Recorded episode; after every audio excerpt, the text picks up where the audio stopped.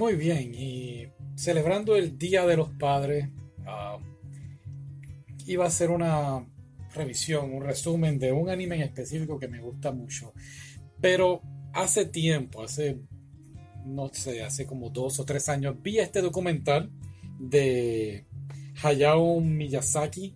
Eh, si no sabes quién es, es el hombre que ha, podemos decir así, podemos decir que ha cambiado la perspectiva del anime, el creador de Studio Ghibli, uno de los creadores de Studio Ghibli, ya sus películas han viajado todo el mundo y han sido base de inspiración para otras películas. Y este documental es un documental de cuatro episodios de 49 minutos sobre distintas películas que él ha hecho y además de eso trae su background, su ¿Cómo se dice background en español? su niñez, sus etapas de vida, su crecimiento, ya se me está olvidando en inglés, digo el español.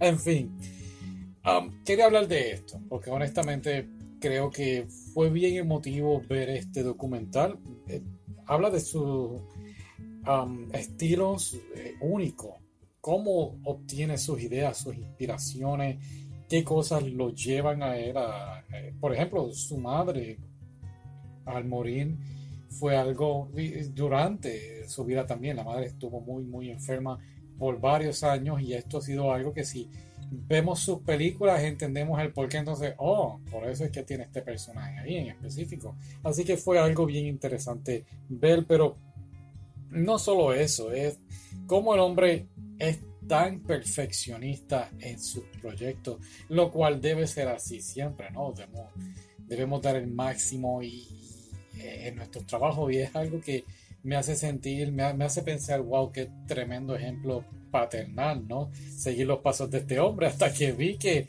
pues realmente no fue uno de los mejores padres al respecto. Su relación con su hijo fue algo muy, muy, podemos decir, decrépito. Eh, pero poco a poco se van entendiendo eh, durante el documental vamos viendo, sobre todo creo que es el episodio 2, ¿sí? El episodio 2 vamos entendiendo, eh, o el 3, ah, me pasó ahora, cómo la relación de ellos pues va poco a poco mejorando. Una de las cosas que más me encantó, una de mis películas favoritas de es uh, From Up Poppy Hill. Eh, y hablan bastante de la película porque realmente fue la película que él trabajó junto a su hijo.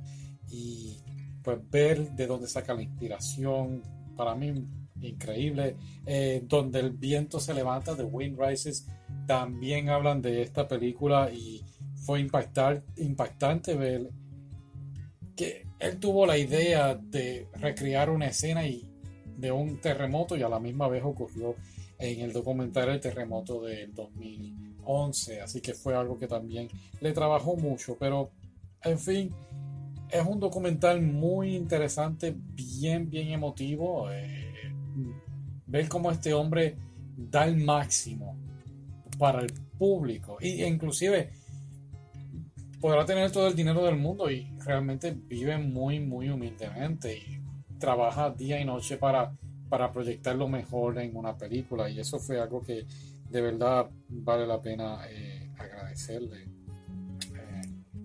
Y pues, qué mejor ejemplo, ¿no? Que demostrar a tus hijos dar siempre el máximo en el trabajo y en la vida y disfrutarla siempre al máximo, porque es que nunca sabemos cuándo ah, se va a terminar.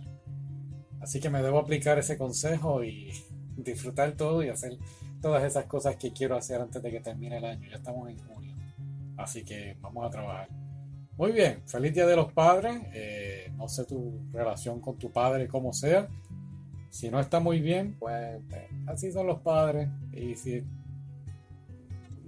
da el mejor consejo que te puedo dar, eh, el delirante taco, es si tu padre no fue muy bueno, pues tú no seas como tu padre. Sé mejor.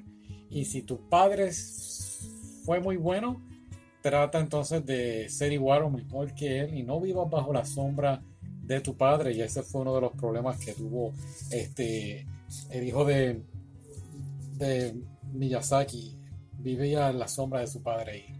Así que no hagas eso. Sé mejor, sé igual y da el máximo siempre, ¿ok? Un abrazo. Será hasta la próxima. Bye.